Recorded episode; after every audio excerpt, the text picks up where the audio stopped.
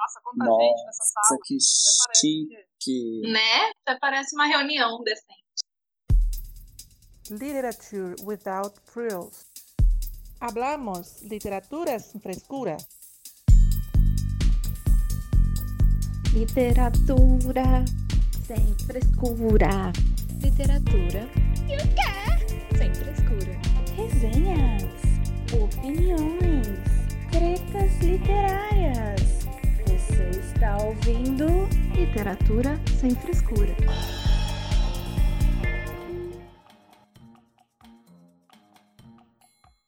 Olá, pessoas! Esse é o Literatura Sem Frescura, o podcast que fala de livros de um jeito que você nunca ouviu.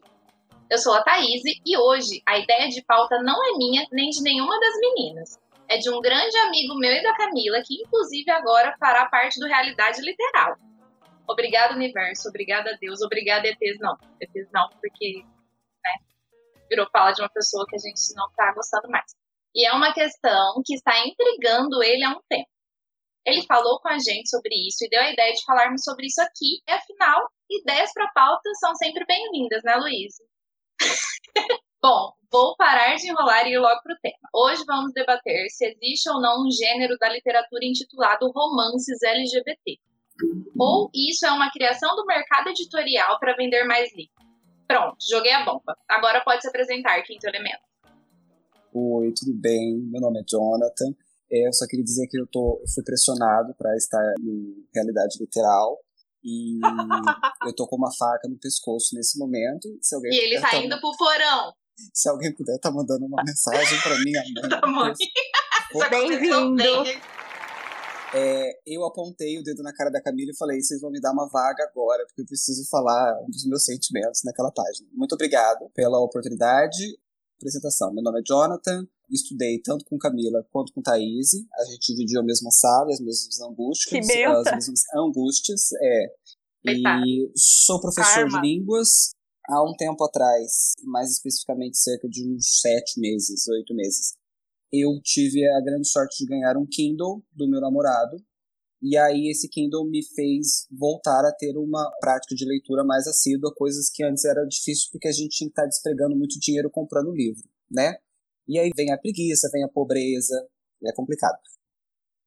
Oi, pessoal, eu sou a Luíse, falo de Florianópolis, sou do Instagram Literária. Estou super feliz com esse tema e com esse nosso convidado de hoje. Eu acho muito chique quando a gente traz convidados, gente. A gente até parece profissional. Então, bem animada para a gente discutir o, o assunto de hoje. E eu acho que é um tema bem importante, então vamos lá. E aí, galera, eu sou a Camila, sou a Cia do Porão da Thaís, e agora eu tenho companhia, graças a Deus, porque é muito triste falar com as paredes. Faço parte também do arroba Realidade Literal. Filha da mãe. E gosto de deixar bem claro, eu e Thaís e Jonathan somos formados em letras, mas eu e Thaís somos profissionais de letras não praticantes, e Jonathan Isso. não é a vergonha da profissão, e ele é professor. Ai, nada Vamos a ver, cara. o que vai dar aqui hoje. Oi, gente, eu sou a Mai, falo aqui de Londrina, do Instagram literário mai.books. Também estou bem contente com o tema de hoje, com o nosso convidado, e espero que vocês também curtam e participem aí com a gente posteriormente, falando a respeito nas nossas redes sociais e também lá no Realidade Literal. Se quiser bater um papo com o Jonathan depois, conforme ele for fazendo as postagens dele e tudo mais, então, é, eu acho super relevante a temática de hoje, então vamos conversar a respeito. É isso aí, gente. Eu estou muito feliz em ter um novo elemento, já que Letícia nos abandonou, né? Então, pelo menos um dia da semana eu vou ter folga. Obrigada, amém. Vamos para o bate-papo, então. Senhor Jonathan, primeiramente, eu queria saber de você, sim, queria que você explicasse para gente, já que você trouxe esse tema, e eu também achei muito pertinente. A gente conversou já sobre isso. Eu achei que realmente é uma pauta muito interessante para a gente falar aqui e para as pessoas ouvirem a gente, a gente debater também depois. Então, explica para a gente certinho o que, que te levou a chegar exatamente nessa problemática que a gente vai trazer aqui hoje. Muitas coisas, assim. Tudo começou quando é, eu sempre acompanhei o Realidade Literal né, da, das meninas, E aí eu sempre batia muitos papos com ela sobre isso, principalmente depois que eu voltei a ler mais assiduamente. Meu namorado até zoa, que às vezes ele fala que é um tanto quanto parece meio que um vício, porque um livro, dois livros por, por, por semana e por aí vai.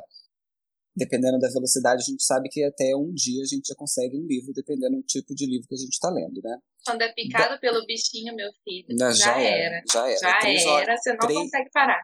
Três horas da manhã é pouco pra, pra gente parar a leitura. E aí, é, comecei, tava lá seguindo, e aí eu lembro que eu tava conversando com a Thaís, né, e ela, ou ela postou em alguma coisa, enfim, alguma coisa que veio do Realidade, que ela falou sobre... eu lembrei, fui eu que fui ah. te perguntar. Sobre o quê?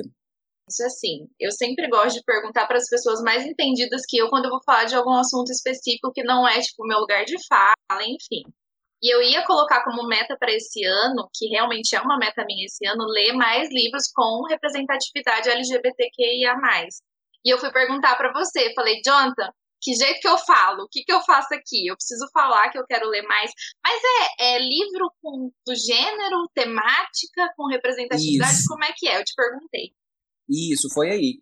E aí, menina, quando você fez essa pergunta, eu comecei a me perguntar como é que funcionava esse mecanismo. Porque, assim, na minha cabeça, e eu preciso da ajuda de vocês que são mais entendidas em questões de literatura e, e na prática da leitura, LGBT ele não é um gênero, LGBT é uma orientação sexual, LGBT é uma questão de identidade de gênero masculino ou feminino, não binário, né? Não é necessariamente um, um gênero literário. Quando eu voltei a ler assiduamente, eu estava lendo Senhor dos Anéis, e aí eu já estava meio assim, tendencioso à ideia de ficar lendo basicamente livros com representatividade LGBT para me sentir mais conectado com as histórias mesmo. E aí eu me aprofundei assim, fui de cabeça, desde quando eu ganhei o Kindle lá em junho até hoje, basicamente só li livros com algum tipo de representatividade LGBT, inclusive Senhor dos Anéis, então assim, só soltando spoiler, mas eu acho que é mais uma questão de debate aqui se Senhor Precisamos dos Anéis debater. tem. A gente vai ler, a gente vai conversar sobre isso, isso. depois. A, a, a gente, gente fala isso, já sobre vamos ter outro episódio já garantido depois que a gente conseguir ler todos os três calhamacinhos de O Senhor é, dos Anéis. Pode ficar tranquilo. É, exato. E aí mergulhei de cabeça. Quando a Thaís me perguntou, eu já tinha lido vários livros com protagonismo LGBT, necessariamente protagonismo, não só uma representatividade, né? Os protagonistas tinham de ser LGBTs. E quando a Thaís falou isso, eu fiquei muito pensativo, porque os livros que eu tinha lido, eles tinham gêneros variados, eles eram aventura, eles eram drama, eles eram comédia, sabe? Eles eram romance, eles tinham vários gêneros ali. O gênero deles não era LGBT. A única coisa que eles tinham é uma representatividade, um protagonista ou uma protagonista LGBT ali que, que fazia a história girar em torno de alguns acontecimentos. Mas o gênero do livro não era LGBT. E aí eu fiz esse debate com Camila, fiz esse debate com a senhorita Thaís, né? Foi quando eu falei dessa questão de ser gênero ou não ser gênero. Daí veio a última indagação que eu tive com Camila.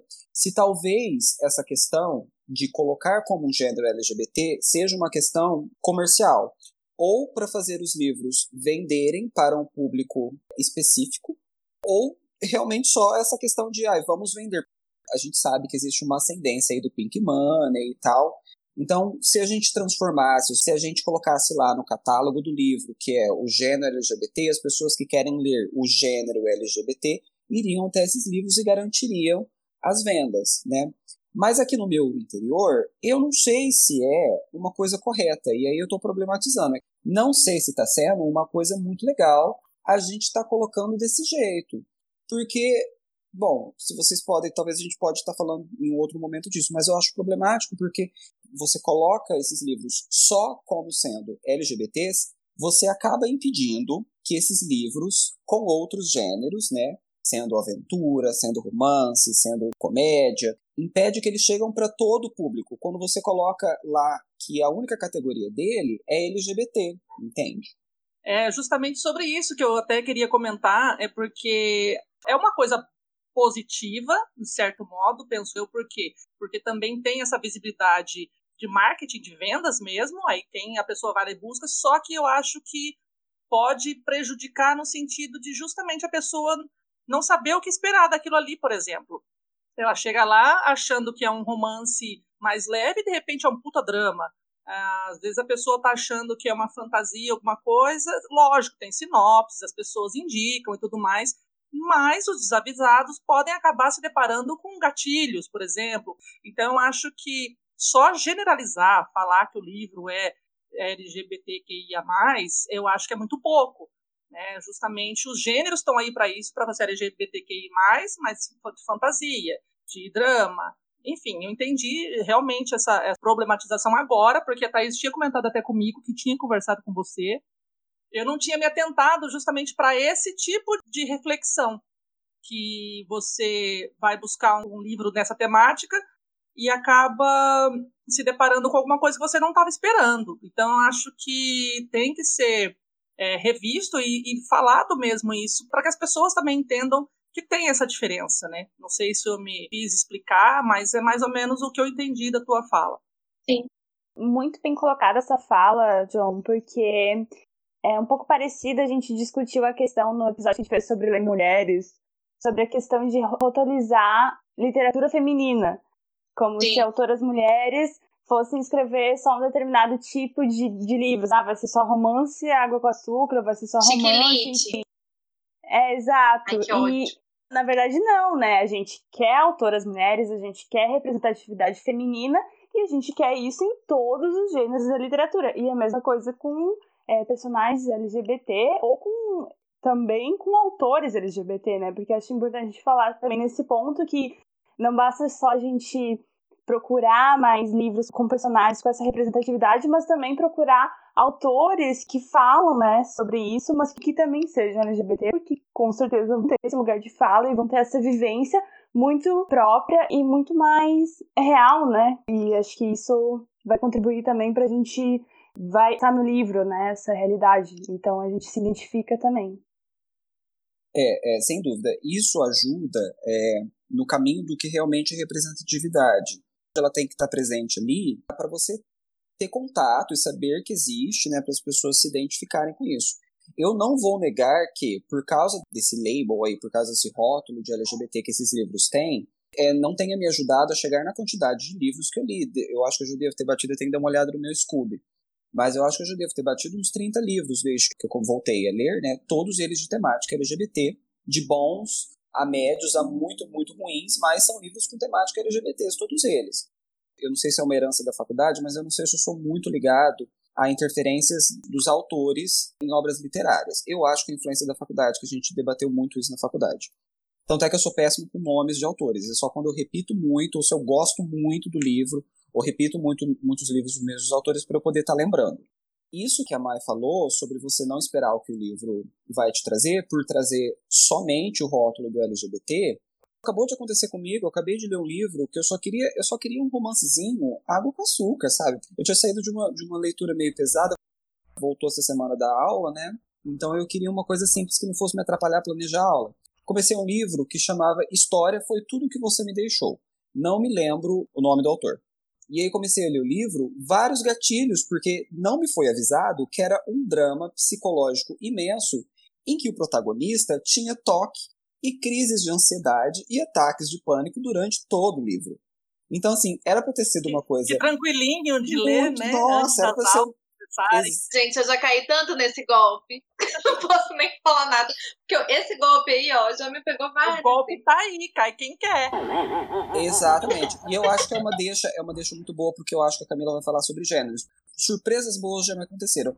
Ainda bem que Sim. na maioria das vezes foram surpresas boas que aliás ficam sempre de indicação, é uma das primeiras resenhas que eu quero fazer para Realidade, são desses livros que eu vou falar agora. Tem um livro que chama As Desventuras de Arthur Less, já indiquei para Thaís, e foi uma surpresa muito grande, porque só tinham me vendido como um livro LGBT, e é uma comédia sensacional. O Guia do Cavalheiro para o Vício... Vício é Virtude.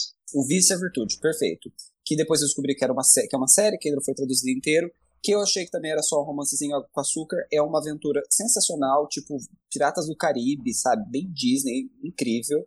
De todos os livros que eu li, teve só um livro, um livro só, do David Levitan, que é bem famosinho por escrever livros com personagens LGBTs, mas eu não gosto muito dele, acho meio problemática a escrita dele. É, teve só um livro que vai ser minha primeira resenha, que chama Dois Garotos Se Beijando, em que definitivamente a temática do livro, toda a problemática, todo o discurso, tudo que é debatido no livro é tudo em cima do universo de garotos LGBTs. Que tem um garoto trans, tem um garoto bi, tem um garoto gay, tem um garoto sexuado. São vários núcleos e toda a trama se passa em 24 horas com problemáticas desses personagens. Foi o único livro que eu consigo ver que eu li em que eu posso dizer que a temática, além de ser do gênero drama, que a temática é realmente LGBT. Porque é só o que é tratado naquele livro. É a única coisa que você vai encontrar. Todos os outros foram surpresas ruins ou boas de gêneros que não tá na ficha catalográfica, que não tá na pesquisa, que não tá em lugar nenhum. Eu só descobri no susto. Eu só peguei e falei, opa, uma comédia aqui. Não esperava estar tá rindo. Achei que ia estar tá chorando mas eu tô rindo. Camila depois vai falar um pouquinho mais sobre o gênero aí, pra dar uma elucidada. A gente vai explicar. Eu só queria falar antes, é, retomando a fala da Luíse e o que você falou, John, da questão da faculdade, da gente não se atentar aos autores. A gente fala muito aqui, Luiz e Camila, a gente tem uma briga até hoje para ver quem que é a dona da frase, mas a gente sempre fala muito aqui que leitura também é um ato político. Então a gente tem repensado muito essa questão do autor pela questão de você escolher e dar voz para certos nichos de autores. Acho que é um pouco por isso que a Luísa quis falar, que é essa questão mesmo. A gente tem essa questão de ler mais mulheres, então a gente vai atrás e não, vou ler mais escritoras mulheres porque eu quero dar voz para as mulheres. A mesma coisa com os autores LGBT, que eu acredito que também seja uma questão a ser debatida aqui, que é vou dar voz a mais autores LGBT assim como as mulheres, assim como os negros, também foram deixados de lado, porque é aquela velha história que a gente aprende que a literatura foi feita durante séculos por homens brancos, ricos e heterossexuais, né? Sem dúvida, a fala da Luísa foi muito bem colocada. De fato, o tipo de representatividade, quando você busca, é muito além do que dos personagens, do que você vai ver e das problemáticas que vão ser levantadas ali, né? Quando eu decidi não, não ser muito apegado, era só para justificar que eu não lembro o nome de autores, assim. Muito raramente. Eu vou Até aí tudo bem, eu não lembro nem dos personagens. Muito raramente, por exemplo, eu não sou nem aquele que depois sempre tem a historinha, leia mais. Sabe agradecimentos de livro? Não, leio. Não. A história, história do eu, autor. Eu não leio nem prefácio, porque eu peguei spoiler em prefácio, aí quando eu termino é. o livro, eu só terminei e não volto atrás, não. Dependendo, eu leio, dependendo também não leio, não. Pois é. E a história do autor também não leio. E, mas aí eu acho um gancho interessante, Luiz, por exemplo, a gente está pensando, é como são dois tipos de representatividades diferentes, né? Uma representatividade está mais ligada à narrativa, de você estar tá atingindo as pessoas com histórias de personagens LGBTs, que vai estar tá tocando a pessoa quando vai estar tá lendo aquele livro. E outra coisa é uma representatividade um tanto quanto mais prática, que é estar incentivando e comprando títulos de autores LGBTs, que aí a gente pode estar falando aí de algumas autoras transfóbicas, que a gente anda dando dinheiro, que a gente já deu dinheiro aí na adolescência, que a gente não, tá, que a gente não quer. Exatamente. É, é basicamente seria o inverso. Ela né? não tem parar... um centavo meu.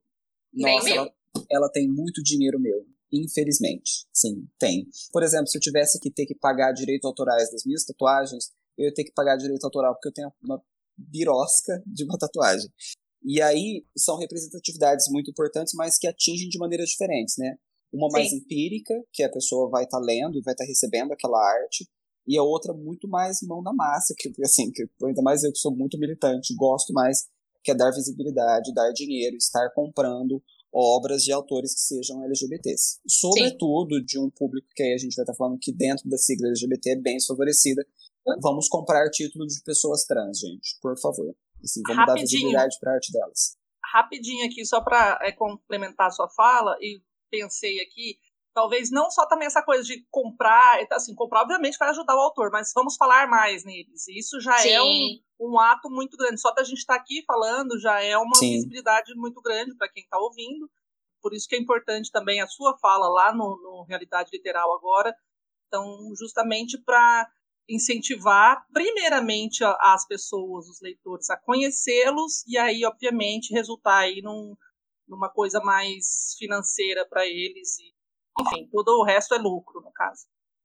Só falando rapidinho, bem importante essa tua fala, é, John, e eu lembrei também um autor que a gente já comentou aqui, até porque chegou ontem o livro dele, e, e aí eu lembrei mais que é o Capote, que é um autor gay, norte-americano, né? Ele nasceu Bonequinha nos anos 20 e poucos.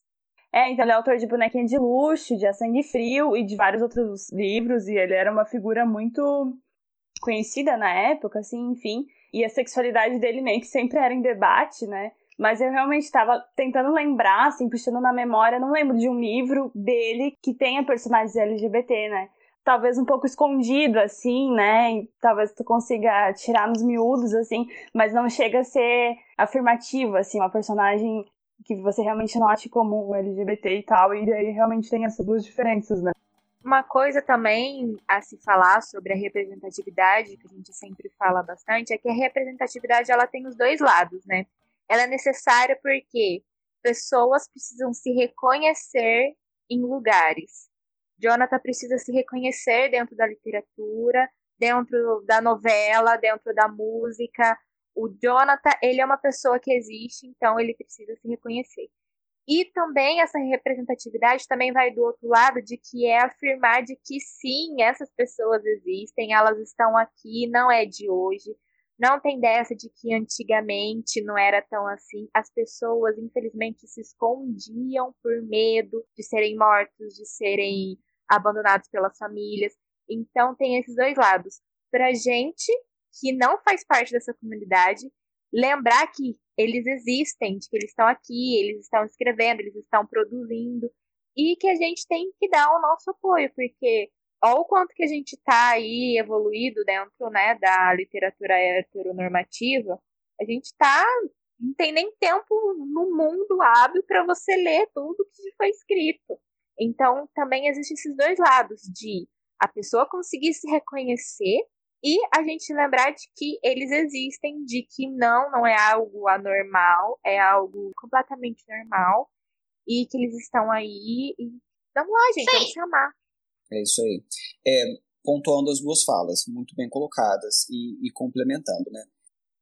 É, é, importante pensar desse jeito, é importante você ver desse jeito, Luiz, como que são é, representatividades diferentes e ações diferentes, porque isso vai de encontro com o que a gente tinha falado lá no começo, sobre rotular um livro apenas como LGBT, tratar apenas esse tema. O mesmo acontece com autores, né?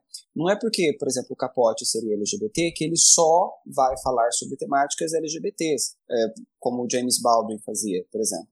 Capote muito provavelmente não falava sobre temas LGBTs porque talvez ele pode estar sofrendo algumas agressões ou ser gongado na época em que ele estava Ninguém ia comprar livros. os livros dele mais. Muito, né? prov é, muito.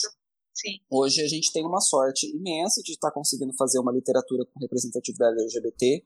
Acho possível estar falando de literaturas LGBTs que se constroem em cima dessas temáticas e dessas problemáticas com autores com esse tipo de representatividade, mas também é importante a gente estar separando que a representatividade ela pode ser levantada a partir do momento que você se comunica e faz algum tipo de arte por qualquer pessoa. Vocês, em seus Instagrams literários, podem estar levantando a representatividade, trazendo temáticas do tipo, trazendo autores do tipo, entendeu? E não necessariamente tendo de ser LGBTs para esse tipo de coisa.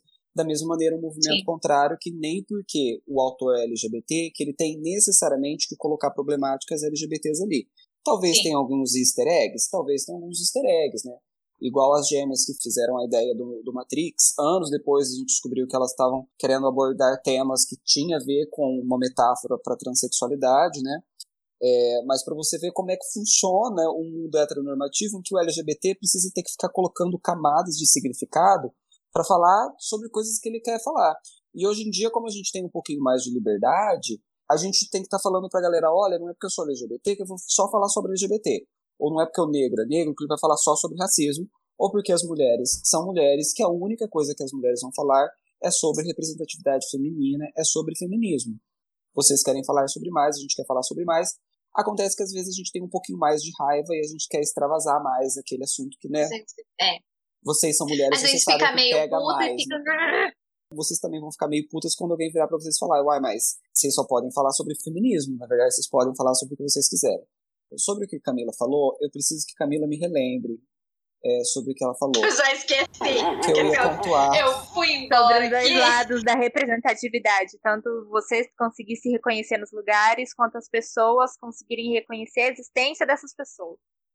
Trazer essa visibilidade. As pessoas fingem que não existem e existe e tudo mais. Então, isso é necessário ser feito, é necessário ver e ser visto. Sim, é, lembrei, foi a problemática no caso, é a problemática que eu levantei lá atrás. Às vezes esse rótulo de LGBT impediu que livros muito bons de aventura chegassem, por exemplo, eu tenho uma tia com tendências homofóbicas, mas ela adora uma aventura, uma aventura da época de reis, sabe, aquela de séculos passados, ali uma época vitoriana. E eu quero indicar para ela o Guia do Cavaleiro, porque é uma aventura que ela ia adorar. Só que se ela fosse procurar lá livros de aventura da época medieval, não ia, Não ia aparecer, aparecer. entendeu? Uhum. Ela não ia Sim. ler. A representatividade não ia estar chegando para ela. Essa é a minha problemática. Às vezes esse rótulo muito grande, e às vezes é muito, muito, muito grande mesmo, em cima dessas obras, impede que a representatividade realmente aconteça para que um nicho muito específico, e é um nicho muito específico de pessoas LGBTs que leem, e pessoas simpatizantes que não veem problemas, vão atrás desses livros e criam coisas como metas da Thaís, as metas que a Thaís colocou. Porque se a representatividade acontecesse, a Thaís não ia precisar criar uma meta com personagens LGBTs. Porque já ia A estar Thaís- inserido, né? Ela já ia estar ali, Sim. entendeu? A gente precisa sempre fazer o movimento contrário para saber o que é LGBTfobia ou não. Torna o contrário. Existe um rótulo para livros heterossexuais, Tava pensando heteronormativos? nisso antes de começar a gravar. Eu ia pensar, Não. gente, mas não tem livro hétero. Não, Não tem, tem um livro, livro, hétero. Não tem. Tem. um livro cisgênero. Não tem um livro heteronormativo. Porque na grande maioria todos eles são. Porque Sim. na grande maioria isso é, é levado como uma normalidade. Então, enquanto você está colocando essa faixa de LGBT nos livros e reduzindo isso a eles, isso não é representatividade. Você ainda está tirando do meio, você ainda está segregando. Você não está tratando com normalidade. Você só está separando um nicho e as únicas pessoas que estão ganhando com isso são as editoras, garantindo que venda para esse nicho enquanto esse nicho tiver dinheiro. Pois é, famoso É, Pink questão- Money, né? E também a gente não encontra livros de autores homens, né? Mas exatamente porque o problema é que a maioria são, né, autores homens é- É aquela né? listinha. Homem, rico, branco e hétero. Pense sempre Exatamente. nisso. Vai procurar os autores clássicos. Vai lá ver. Tinha uma ou outra mulher ali no meio que se enfiava e tinha que usar pseudônimo de homem. Os que eram LGBT a gente nunca vai saber porque eles não contaram pra ninguém. Mas na sua maioria vão ser sempre homens ricos, brancos e héteros. Enfim, É. não tem muito o que fazer. Lembrando que, ainda que a gente não está tocando na problemática, falando na representatividade dentro da- das narrativas, a maneira com que esses personagens e essas temáticas Sim. são abordadas. Porque pode ser que o autor decida colocar um, personagem LGBT ali, ele pode ser altamente estereotipado, ele pode ser extremamente negativo, Vai ser Vem sempre o amigo história- da mocinha. O amigo da mocinha Ou pior. Ou pior, por exemplo, a Disney, que adora colocar um vilão afeminado. Vilões Sim. afeminados da Disney são famosíssimos, entendeu? É, a construção desse personagem, a maneira com que ele tá aparecendo ali, é, é muito importante para saber como que vai impactar as pessoas. Exatamente. Eu não gosto, eu não gosto da, negativa, geralmente, né? Uma coisa que é reprimido. Então, é, representa, mas não representa de uma forma muito positiva, né? Muito é, feliz. ou como ou como errado, ou como ruim, ou como vilão. Eu não gosto muito da escrita do David Levitan, exatamente por causa disso. Ele, ele tem escritas muito problemáticas, não só em questão. E olha que ele é LGBT. Não só em questões de, de ser LGBT, mas como em questões. Ele tem um livro é, Will e Will, que alguém já deve Junto ter com o lido. John Green, com o John Verde. Exatamente. Extremamente gordofóbico, sabe? Eu fiquei Sim. mal, né, naquele livro. Um dos personagens principais, ele é gordo e ele se trata, assim, de uma maneira extremamente depreciativa. E não existe uma problemática em cima de você ficar lendo aquilo lá e a- dá pra ver que a intenção dele, dos comentários depreciativos, é que essa, essa pessoa tá tentando fazer humor, humor com gordofobia. E tem outros livros dele também que eu já li que, assim, garoto encontra garoto, extremamente problemático, sabe? É, é, dois meninos que vão se conhecer ali extremamente é, é, depressivos por causa da situação deles serem LGBTs. Então é muito importante também a gente falar que isso que a gente nem está entrando, mas a maneira com que essa representatividade vai estar acontecendo é importante também. Estou cobrando demais? Estou cobrando demais, sim, Tá porque né, LGBTs morrem, a gente tem que cobrar demais. O que, que Camila ia falar? Não, eu ia falar sobre o que você disse, né, do rótulo, do enorme rótulo que dão para a literatura LGBT. Que depois daquela fatídica Bienal de 2019, que teve aquela censura, que teve toda aquela comoção, Coisa absurda. né? A galera Record simplesmente pegou três livros e montou o kit gay. E literalmente Conheço. colocou num box com a bandeira LGBT. foi uma sacada de marketing, né? Mas até onde que isso ajudaria, né? Porque são três livros que nunca marketizaram como tendo essa representatividade, essa temática. E eles já colocaram no kit, colocou que era kit gay também para dar uma tirada no nosso presidente. Nem vou falar o nome dele, porque ele acabou de virar Lord Voldemort. Ele não deve nome- ser nomeado. É, pra mim o nome disso é oportunismo. A gente vai falar mais sobre essa questão da parte política mais pra frente, mas sem dúvida é isso aí. E eu É. fiquei assim, são livros que nunca falaram que era sobre isso e que eles E esse colocaram Will lá e o Will o aí tava no rótulo. meio, não tá? Que o Jonathan falou agora. Quais que eram os livros? Eu não lembro mais. Ó, eu conheço o Kit, se eu não me engano, são três. Eu já li dois Sim. deles. Um com temática transexual, é realmente uma temática transexual. O outro é uma temática de AIDS, todos eles ficção. E o terceiro, que é o que eu vou fazer a postagem por realidade, é Dois Garotos Se Beijando. Eu não sei claramente qual é a intenção da galera Records, não sei se eles falaram alguma coisa do tipo, mas eu conheço os três livros. O terceiro, ele já está na minha, lista para ser lido, e os outros dois eu já li. A temática dos três livros são realmente temáticas LGBTs ou do universo LGBT. Você não tem um outro escape daquele livro, que foi o que eu falei agora há pouco, que foi um dos poucos livros que eu tinha lido, em que realmente você não tem como dizer que esse livro só fala sobre LGBT.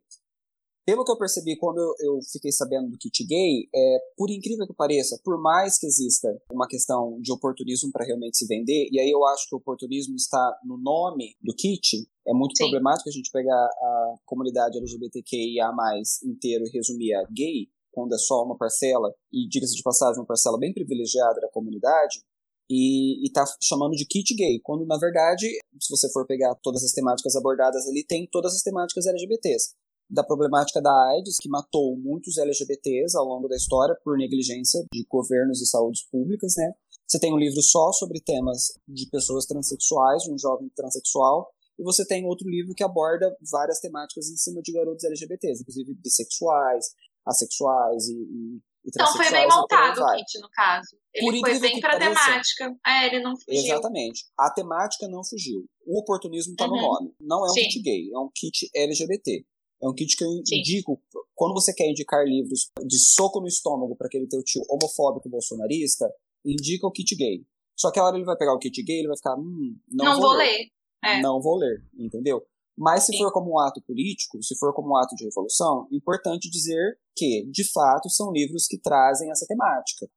Nesse caso, entendeu? Neste caso. Específico. É, acho que outros casos de ficção não é bem por aí.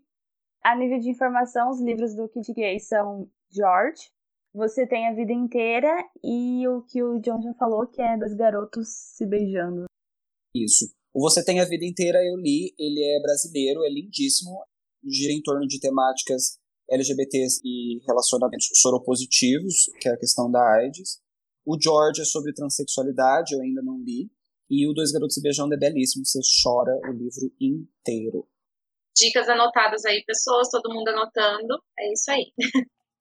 Agora vamos, já que a gente entrou nessa questão de rótulo e de intitular como um gênero ou um subgênero literário os livros LGBT, então a Camila vai explicar um pouquinho para a gente aí o que são gêneros literários e o que são subgêneros, é, para a gente entender exatamente como funcionam esses termos, para a gente conseguir seguir aí com o debate, para quem está aí ouvindo a gente também entender como é que funciona, que a gente aqui que está tá mais dentro da área da literatura, a gente está mais acostumado. Mas às vezes a gente pega esses termos e não sabe exatamente o que significa, então a Camila vai explicar certinho para a gente seguir aí. É isso também é bom até para entender o tema, né, de hoje, de Sim. colocar se LGBT realmente é um gênero.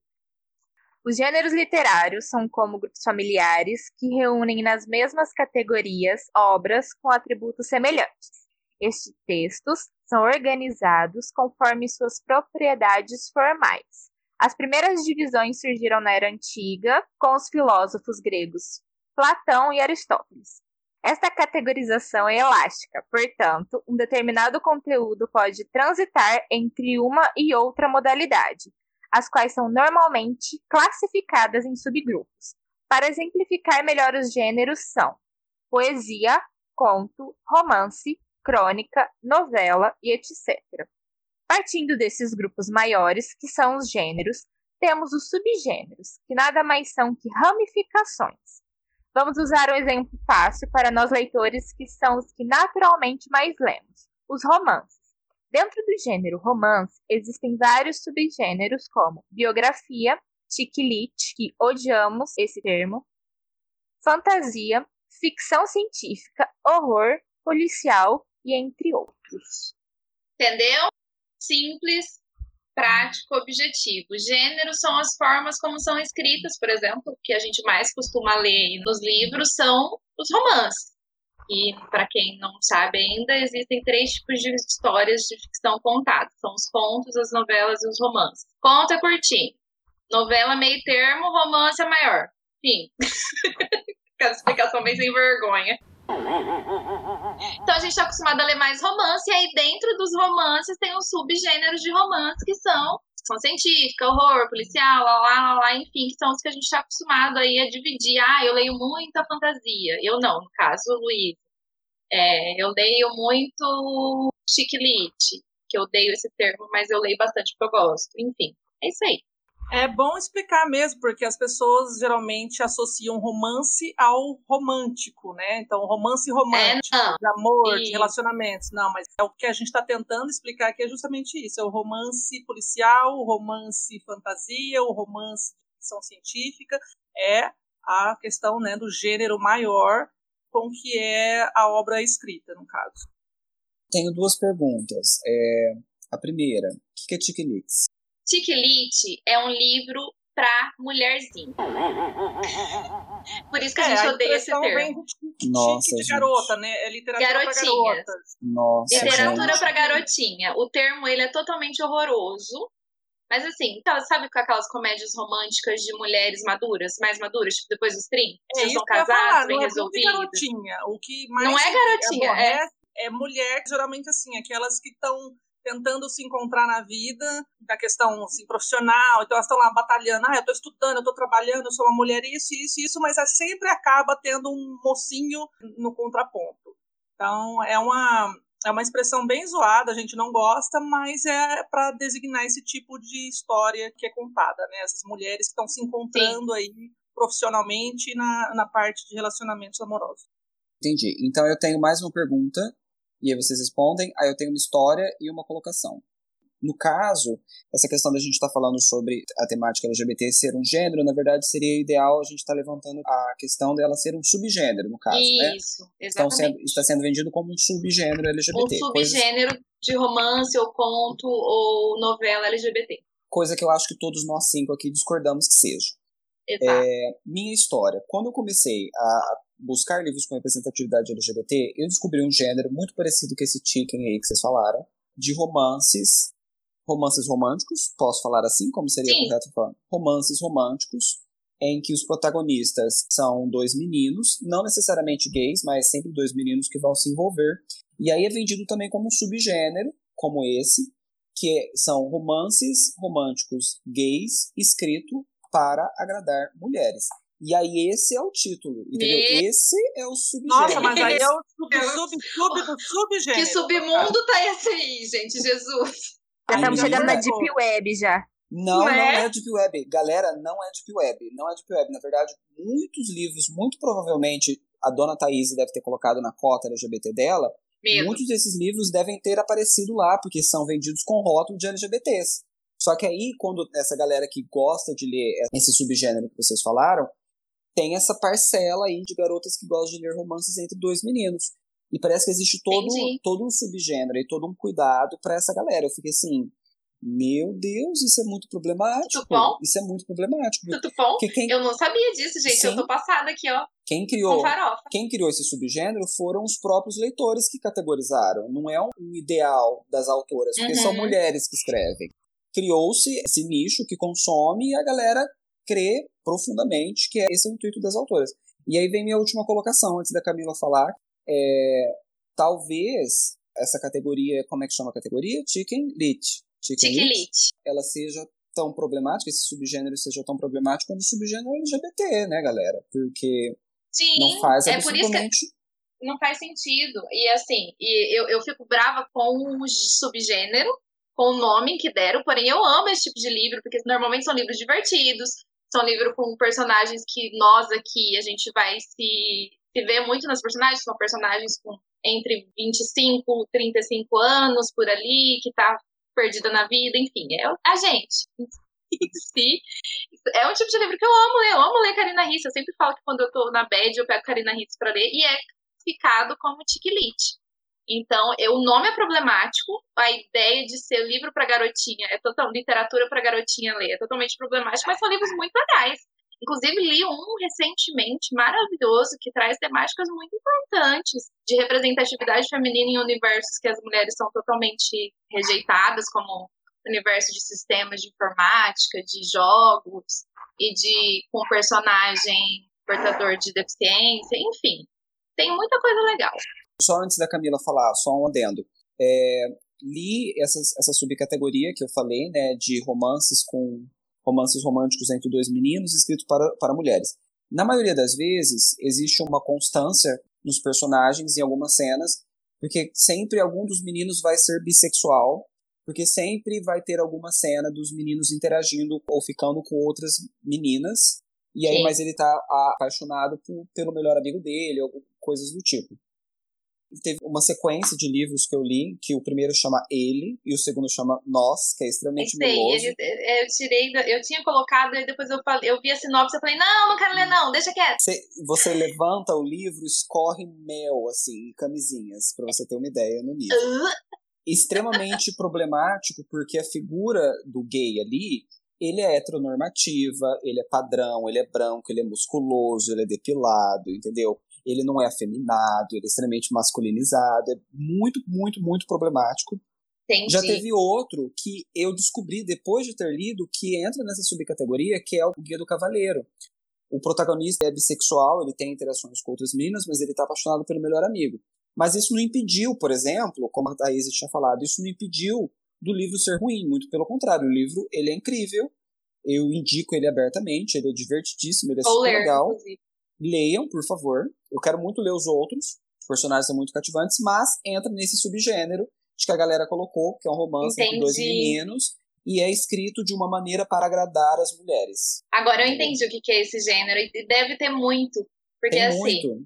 eu que acompanho, as meninas devem concordar comigo que elas acompanham também muito esse nicho de youtubers que falam de literatura, enfim. E tem muita menina que lê livros com personagens LGBT. Então eu acredito que tenha muita menina que consome e que vai para esse tipo de literatura e que gosta desse tipo de literatura específica. Você falando agora, eu entendi o que, que quer dizer. Eu já achei que era um submundo de fetiche estranho. mais ou menos, mas aí tem mais a questão romântica também, enfim, entendi, saquei. É problemático, no mínimo. No mínimo problemático. Eu queria falar que esse tipo de subgênero, né, que o John falou, que tem as características de um hétero top dentro da. colocando num relacionamento LGBT, eu brinco que deve ser igual aquela parte obscura que a gente brincou e falou bastante no sessão de terapia, daqueles romances contemporâneos barra erótica em que romantizam É relacionamentos abusivos, né? Eu pensei justamente tem- na mesma coisa. aquele cara musculoso que é o bad boy, que não sei o quê. E as mulheres falam que passa pano só porque o cara é gostoso. Deixa o cara fazer o que ele quiser só porque ele é gostoso. Então é, deve ser essa problemática que pegaram, né, esse aspecto que as mulheres gostam, porque infelizmente é um Mulheres tipo que não de fazem gênero terapia, no caso, que falta terapia. É um tipo por de isso que o nosso gênero- episódio era sessão de terapia, porque essas mulheres precisam de terapia. É um tipo de gênero, infelizmente, muito famoso e muito consumido. E dá pra ver que ele consegue entrar em qualquer lugar, né? É que, pelo que o John falou do tipo de livro que é escrito voltado para mulheres, é basicamente pegar um romance hétero top que romantiza relacionamento abusivo e colocar como dois homens. É isso. Então, falando sobre essa questão de gêneros, voltando lá à questão de gênero e subgênero literário, todo mundo concorda com o fato de que eu quero ouvir a Maia Luiz falar, porque a gente já falou bastante aqui também, sobre a questão de livros LGBT serem considerados um subgênero. É considerado, vocês acham que isso faz sentido ou não? Então, eu acho que conforme a gente já discutiu até aqui, não seria um subgênero, né? Mas sim a gente procurar e a gente lutar para que isso ocorra em todos os gêneros possíveis, todos os subgêneros têm a representatividade LGBT, que a gente consiga ler mais autores também, porque a questão dos autores que eu levantei foi algo até que a Camila falou na, na questão do Leia Mulheres, que muitos homens já se escreveram sobre as dores ou as felicidades das mulheres nos seus livros. E aí que não, a gente quer saber como as mulheres vão escrever sobre as dores das mulheres ou da felicidade delas nos livros, né? E eu acho que é essa importância também, tipo, pessoas LGBT criando sua própria representatividade, falando sobre suas vivências, suas dores, não necessariamente somente personagens LGBTs, né, mas também personagens LGBTs. Então acho que acho que é importante a gente ter essa representatividade em tudo que é subgênero. Não acho que seja, né, um subgênero específico, mas também a importância que o John também levantou da questão que às vezes, né, a gente conseguir ler mais, a gente tem que, tipo, buscar ativamente, né? Eu quero ter personagens LGBTs, tipo, eu quero ter isso. E, e, como as, as editoras, ou sei lá, o mercado editorial, às vezes dificultam essa chegada, ou chega a partir do gênero, entre aspas, né, LGBT, às vezes a gente tem que fazer essa manobra e procurar, né, assim, mas no mundo ideal seria ter personagens LGBT em todos os, os gêneros e a gente conseguir encontrar isso e não precisar, tipo, colocar em caixinhas, né? Ô Luiz, eu lembrei, a gente estava falando no episódio de mulheres, acho que foi, sobre a questão da Octavia, da Octavia Butler, que ela falou que ela escrevia ficção científica porque era o melhor jeito, ela como mulher negra, era o melhor jeito para ela escrever, tipo, para não ficar explícito, uma forma dela escrever sobre os problemas, as, as questões raciais que ela sofria e que a comunidade dela sofria. Ela achou na ficção científica uma forma de falar sobre isso. Então, assim, a questão de subgênero, ficção científica, enfim, é, é isso que você falou, é isso que, que a gente está falando aqui. LGBT não é um subgênero. Tipo, não tá falando só sobre aquilo. E o que, e o que seria, por exemplo, se a gente for parar pra pensar, o que é um gênero LGBT? Vai ser todo livro só aquilo de dois caras, duas, enfim, porque a gente tem várias pessoas que abrangem essa sigla, pessoas trans, pessoas gays, lésbicas, bissexuais, enfim. E Jonathan sabe falar melhor que eu. E só entra as relações pessoais dela, enfim, e aí vai ser só sobre aquelas questões de, ai, como eu sofro por fazer parte dessa sigla, ai, meu sofrimento, ai, isso aí. Não, porque as pessoas estão aí vivendo, as pessoas LGBTQIA+, estão vivendo do mesmo jeito que a gente, passando pelos mesmos problemas ou pelas mesmas coisas legais que a gente. Então, por que, que a gente tem que rotular em um subgênero específico? É só um adendo rapidinho, né? Até a questão da gente pensar, não vai ser somente romances românticos, não vai ser só sobre relações amorosas Sim. entre esses personagens, né? A gente quer esses personagens em diferentes situações, né? Porque é a vida, né? Então era é isso que a gente quer. E também quer em diferentes subgêneros, porque, por exemplo, eu amo fantasia, eu quero ler uma fantasia com personagens LGBTs. Eu amo policial, então, tipo, a gente quer esses personagens tudo que é lugar, né? Você lembra aí algum detetive gay? Alguma ah. detetive lésbica, algum... não tem. Ó, é, só antes de eu falar o que eu precisava falar, Louise, você falou que você gosta de fantasia, você gosta de temas medievais? Assim, de tipo Game of Thrones, gosta do tipo? Nossa, amo. Eu tô lendo uma série. Pergunta pra uma, pessoa errada. Tem umas ceninhas Você não conhece a fama dela, gente? Não conheço quem, desculpa. Ele não tá ouvindo nosso podcast. Ai, que absurdo. Ah, eu não acompanho regularmente. Não, é porque a ah. Louise, ela, leu todos os livros de Game of Thrones e ela achou que tinha terminado no quinto mesmo, porque aquilo era o final, ela aceitou. Ih, amiga. Aceita, aceita que dói menos. Lê tudo que a gente fala para ela, inclusive todas as vezes que a Camila sugere alguma coisa, ela vai lá e compra o um livro. Quando ela vai ler, já praticamente. Então, assim, indica Não, você tá falando, eu já tô... Indica, mas que ela, quando ela vai ler, aí só por Deus. Mas já, já, já, abri meu Google aqui, já vou jogar o nome que você me ah. der. Tô esperando Isso, ansiosamente. É uma trilogia, se chama Príncipe Cativo. A autora se chama Pacat, o temudo no final. É, tem ceninhas hots, porque é da época, na verdade. É muito importante falar isso. A pretensão da série não é ser erótico, tá bem longe disso. Mas a gente tá falando de uma época medieval, em que tem escravos, em que tem pessoas escravizadas por, por escravos sexuais, esse tipo de coisa, então vai ter cenas fortes. Mas o clima é muito Game of Thrones, meu namorado chama de Gay of Thrones, é, porque é, é, é cheio, a, a, fantasia é muito bem criada, o universo em que eles criaram, não existe problemáticas LGBTs. A, a questão da orientação sexual e da identidade de gênero é levada de uma maneira muito natural, sabe? O cara fica contra o cara, a mina fica contra a mina, e você ficar aí entre os gêneros, é tudo numa boa, essa não é a problemática. A problemática da história é a política, são os confrontos, é a guerra, é a lança, o cavaleiro, é a armadura, é a honra, aquela coisa bem medieval, sabe? Sensacional. Mais uma vez que eu fui pego de surpresa, porque foi me vendida a ideia de uma trilogia LGBT e não tem nada a ver, sabe? Porque não tem uma temática LGBT nessa trilogia.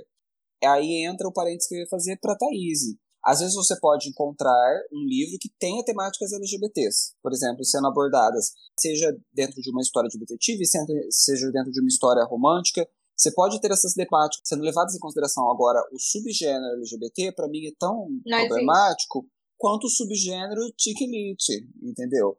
Não existe, não existe condição. Eu acho muito problemático para a cena editorial tá pegando nichos e transformando os nichos em gênero. É muito, é muito difícil, é muito, é só para facilitar a pesquisa. O único site de pesquisa que eu vi que pode dar uma puxadinha em subgêneros que fazem mais sentido, e uma, uma puxadinha muito entre aspas, foi o site da Amazon, que é geralmente onde eu entro para dar uma pesquisada. Mas assim, se eu pesquiso um livro de temática LGBT, por exemplo, quando eu fui pesquisar o Guia do Cavaleiro, lá da, do Vício da Virtude, me apareceu trocentos títulos com temáticas LGBT e depois começaram a aparecer outros livros com temáticas medievais, que foi Entendi. onde eu, eu, descobri essa trilogia do, do Cavaleiro Cativo aí. Ele vai Nossa, puxar os LGBT. Príncipe Cativo, exatamente. Príncipe Cativo, desculpa, é o nome da trilogia. O primeiro se chama O Escravo, o segundo O Guerreiro e o terceiro, que eu, que eu tô lendo, tô assim, engasgado, se chama O Rei. É muito bom, gente. É um, é um nível, aquela trama política do Game of Thrones, sabe? Que você fica, meu Deus, como ninguém pensou nisso? Tudo por debaixo dos panos, tá perfeito. Gente, amém. Eu concordo aí com todo mundo. Enfim, tudo que eu tô pensando, vocês já estão falando, mas exatamente esse é o ponto. Eu acredito que isso deveria ser natural. Esses personagens já deveriam estar lá e simplesmente da mesma forma que o John se surpreendeu com histórias com essa temática dentro de uma coisa que ele não esperava, acho que seria normal a gente ler um livro e também se deparar com isso e simplesmente achar normal. Graças a Deus, eu e as pessoas que convivem no meu meio é, entendem isso como uma coisa normal, é uma coisa natural, é uma coisa que simplesmente não deveria chocar mais. A gente está aí numa época em que tudo é globalizado, as pessoas, as informações, as situações, os relacionamentos estão cada vez mais explícitos para a gente. Só basta a gente começar a entender que isso é, é aceitar e é normal, enfim. Então, talvez seja uma, uma utopia minha, mas justamente em, em, filmes eu tenho visto muito mais isso. Que de repente você está vendo lá e de repente, ah, então ah, um cara pega na mão do outro cara e sai andando. É, não sei o que, então, ah, beleza. Você olhou ali, ah, beleza. Tipo, aquele personagem ali é, é gay. Ah, de repente tem um outro filme que o cara ali é trans e faz shows à noite e tudo mais. Então, assim, tem uma, uma, uma, visibilidade melhor e as pessoas, assim, pelo menos parece que no, no filme deixa passar ou aceita melhor. Nos livros tem que ter essa diferenciação, por quê? Nas legendas dos filmes não tem lá, ah, filme LGBT sei lá, deve ter, ou talvez, eu posso estar falando besteira. Mas a gente se depara com essas situações e não fica é, separando os gêneros ou subgêneros. Então, eu acredito que gênero é romance, subgênero é fantasia. Tipo, é isso mesmo, porque é uma coisa natural. O personagem vai ter a jornada dele dentro da história, do enredo, e é isso que vai ter. E, sei lá, eu acho que essa diferenciação é bem absurda é, da mesma forma do Tiquilite, da mesma forma que tem outras sub, sub, sub que foi comentado aí. Então, é, acho que mais ou menos vocês já disseram isso. Eu só complementei nesse sentido dos filmes que parece que essa diferenciação não aparece tanto. Se aparece, eu tô, posso estar enganada. Então, Mai, se você for na Netflix, vai ter uma aba de filmes LGBTs. Mas, diferente um pouco do subgênero da literatura, esses filmes eles estão lá com uma temática LGBT. A temática do filme ele é LGBT, não é simplesmente por ter um personagem LGBT ali.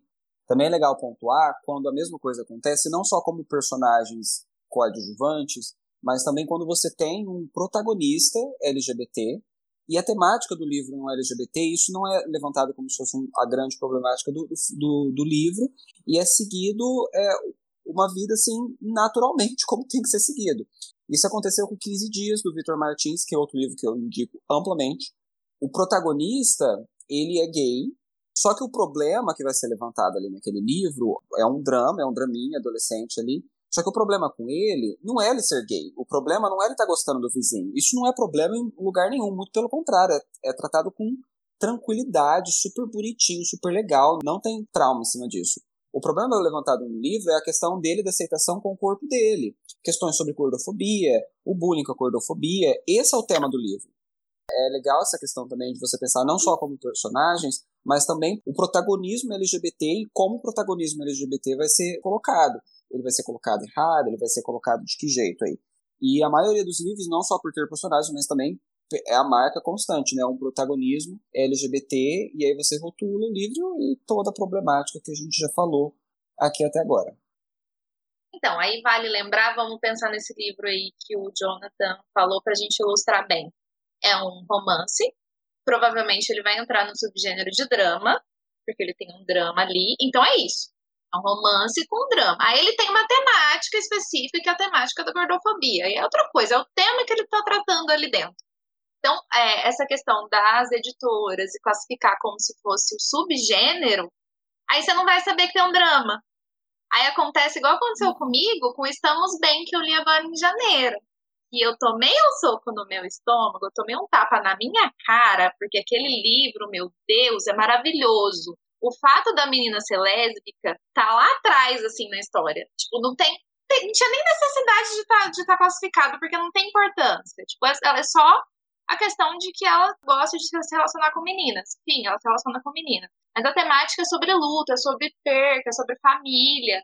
Então, eu caí no golpe fácil, porque peguei como livro temática LGBT. Fui ver, era um dramão é, eu, que, assim, eu fiquei é na bed uma semana. Que, que eu tentei passar aí na questão da, da naturalidade mesmo. Diz que Sim. por de ter o personagem, seja coadjuvante ou não, e que seja simplesmente normal o fato dele estar tá com outro cara, ou dela estar com uma outra menina, ou o fato de se travestir à noite, enfim. É essa coisa que não, não faz diferença, né? Não precisa fazer diferença. E aí, Tem que colocar numa caixinha, né? Dar, é, exatamente, para dar justamente a ênfase no que está sendo falado na temática, exatamente, como você falou, ah, é depressão ou é temática de problemas familiares ou a temática de drogas, enfim, aí isso que é o tema maior que deveria ser identificado e questionado e discutido, não o fato de o carinha pegou na mão Sim. do outro. Então, então é o subgênero é o quê? É, é drama, gente, é drama, a temática Sim. é luto, é perda, enfim, não tem nada a ver com colocar num subgênero LGBT, sabe? Não faz nem sentido. Aí eu acho que a gente entra nessa questão mesmo da rotulação, né? Da, das editoras querendo colocar num nicho específico para aquelas pessoas específicas, que é aquele quadradinho pequenininho de gente, igual o Jonathan falou.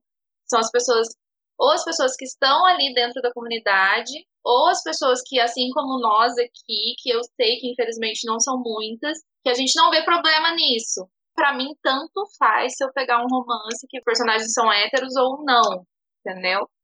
Aí se você pega uma pessoa de fora, ela vai falar, para que, que eu vou ler aquilo? Sabe? Às vezes ela nem, ai, nossa, eu não sou uma pessoa que briga com gays na rua, mas eu não sei se eu vou querer ler um romance ali, entendeu? Ela vai achar que vai ser só aquela temática que ela não quer ler. Aí vai ver, é uma aventura, é uma, uma fantasia que ela leria tranquilamente em outro caso.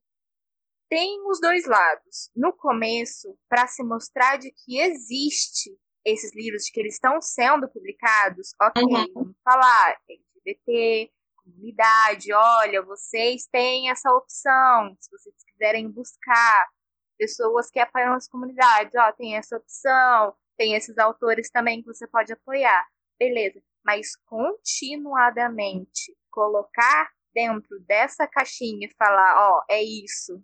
É igual vocês brincam, que às vezes tem livro que vocês pegam e aceitam que o ator tá dando. É literalmente a editora falar, ó, oh, é isso aqui. Só isso aqui. Quem quer, quer. Quem não quer, ó, eu tenho outros tipos de livros que pode agradar você. Tipo, querendo agradar gregos e a troianos, igual Sim. falam. Vamos ver como que vai ser essa evolução, mas eu espero do fundo do meu coração de que não tenha mais essa necessidade de sempre ter que mostrar, ó, oh, isso existe para você consumir. Ou, ó, se você não gosta, você não precisa consumir, você não precisa nem tentar consumir, mas tem outros livros aqui que você pode querer da minha editora. Tem que colocar, gente, na mesma categoria, tem que mostrar o que é. Mas não precisa colocar, tipo, ah, é só isso aqui. Tó, engole. Então, vamos ver como que vai ser, né, a evolução do mercado editorial. Vamos esperar pelo melhor, né? É, essa questão, né, Camila? Às vezes, rotular como se fosse diferente pode aproximar, como pode afastar também, né? Então, fica esse problema aí, né? Porque vai aproximar pessoas que são simpatizantes ou que querem se ver representadas na literatura e sobre a importância da gente da literatura ao longo da história representar, né, nossa sociedade, mas também pode, tipo, afastar a tia do John que ama aventura, que pode nunca encontrar nas opções de compra dela, sei lá, na biblioteca, essa aventura só porque é, tem personagem LGBT, então ele tá em outra, em outra caixa, né? É, eu acho, só para concluir, os detalhes eles são muito importantes. E eu acho que é importante a gente repensar os detalhes das campanhas em cima desses livros, e como é que funciona a adesão desses livros, né? Você fazer campanhas que tenha representatividade ou temática LGBT é interessante você fazer em determinadas épocas, é interessante você fazer coletâneas, interessante a maneira com que esses livros vão chegar. Existe um abismo de diferença desse livro chegar somente rotulado como subgênero LGBT e esse livro chegar com as entrelinhas ou ali na sinopse ou em algum lugar falando com naturalidade que existe um protagonismo LGBT. A menos que a temática seja LGBT, existem as maneiras com que essas campanhas vão acontecer, a maneira com que esses livros vão ser vendidos e mostrados. Acho muito interessante a gente repensar esses detalhes para saber como que a gente cobra esses detalhes das editoras, os comentários que a gente vai fazer e a maneira com que a gente vai indicar e quais livros a gente vai indicar. Só chegando a essa conclusão da minha própria problemática, que foi que eu levantei com a grandiosíssima ajuda de vocês quatro. Basicamente isso que eu deduzo realmente, sabe? A importância nos detalhes da campanha e a diferença entre você só rotular eles como isso, ou você pontuar em algum momento da campanha de que você tem alguma representatividade ali. Assim, esse livro vai ser direcionado, a hashtag, o logaritmo desse livro vai ser direcionado realmente ao real subgênero dele e não apenas aos nichos. Porque se você faz uma campanha mais detalhada, e eu acho que existe um pouquinho de preguiça da editora em algumas situações, se você faz uma campanha mais detalhada, vai chegar para os dois nichos. Os livros eles vão chegar para as pessoas que gostam daqueles subgêneros em específico, e os livros também vai chegar para quem procura uma representatividade dentro dos livros. Eu acho que é basicamente isso, o detalhe da campanha e menos preguiça das editoras.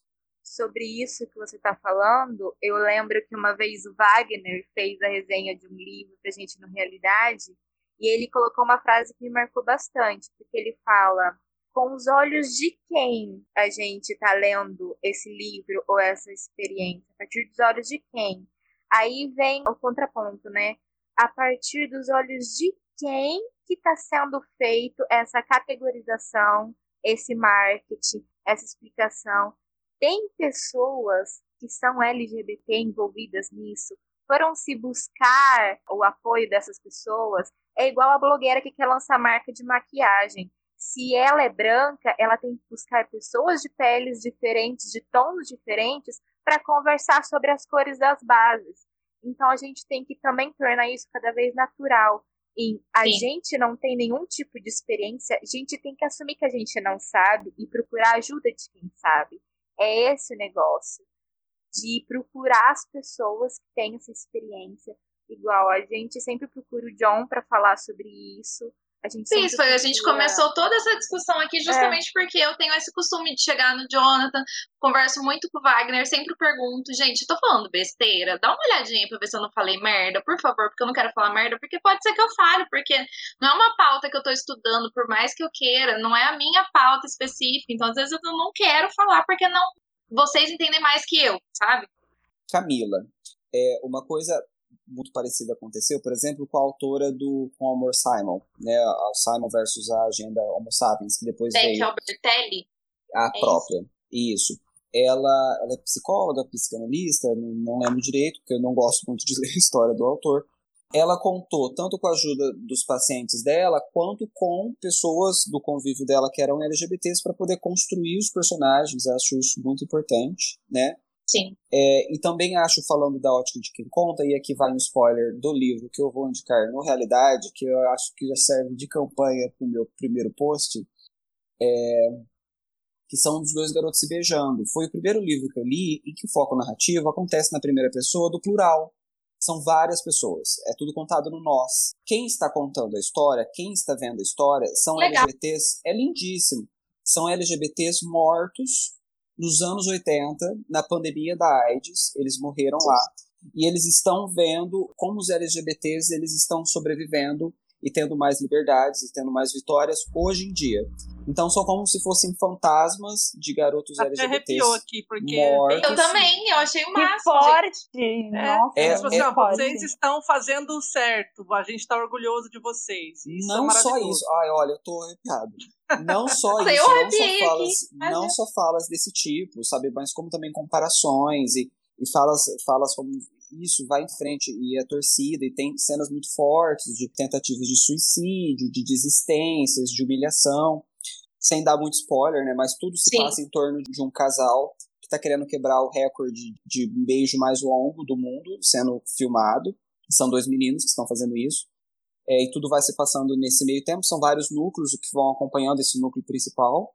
E está sendo contado no plural e é simplesmente incrível. E é exatamente esse cuidado do olhar, né? Eu acho que foi o único livro que o Levitan acertou em cheio, porque ele pegou uma história real, realmente foi um casal há uns tempos atrás, já foi quebrado o recorde, mas um dos recordes de beijo foram dois meninos que quebraram, tudo se desenrolou aí. E esse cuidado de saber aos olhos de quem que a gente está lendo essas histórias. Para mim é um livro perfeito para eu começar minhas resenhas, no realidade, e também é um livro perfeito para você começar a ler. Se você quer começar a ler temáticas LGBTs, você quer dar aquela arrepiada nos cabelos lá de trás, você comece por este livro, porque assim, é choro atrás de choro. E aí, a gente já pega deixa pra fazer a pergunta que eu queria fazer pra vocês, outra, que a gente colocou aqui no roteiro, porque a gente não segue roteiro, mas tá aqui no roteiro. Então, eu queria saber se vocês, meninas, Jonathan, a gente já viu que só tá lendo livros com representatividade LGBT. Eu já disse que está nas minhas metas para 2021 ler livros com representatividade. Já caí no primeiro golpe em janeiro, pois estamos bem. Então, das meninas, eu queria saber se vocês têm costume de procurar ou de ler livros com personagens, já que a gente sabe que não é um subgênero, todo mundo aqui já concordou que não é. Vocês têm costume de ler livros com essa temática. Aproveitando a fala do, do John aí, eu li também Dois Garotos Se Beijando, foi mais ou menos em 2018, quando eu participava de um grupo em que três meninos lá, né, são gays e tudo mais, eu tive esse momento, esse tempo de amizade, de WhatsApp com eles, e a gente fez várias leituras juntos, com outras pessoas também, enfim, então virava e mexia, a gente tinha essa temática aí, né, essa representatividade em alguns livros que a gente escolhia. Jonathan já falou um pouco sobre o livro, vai ter mais é, informações lá na resenha dele. Então é, é um livro maravilhoso e graças a Deus que eu então li, eu acho que o melhor do David Levitan, porque foi o único que eu li. Então, ainda bem que eu comecei pelo melhorzinho, né? Melhorzinho não, né? Pelo mais acertado nas palavras do Jonathan.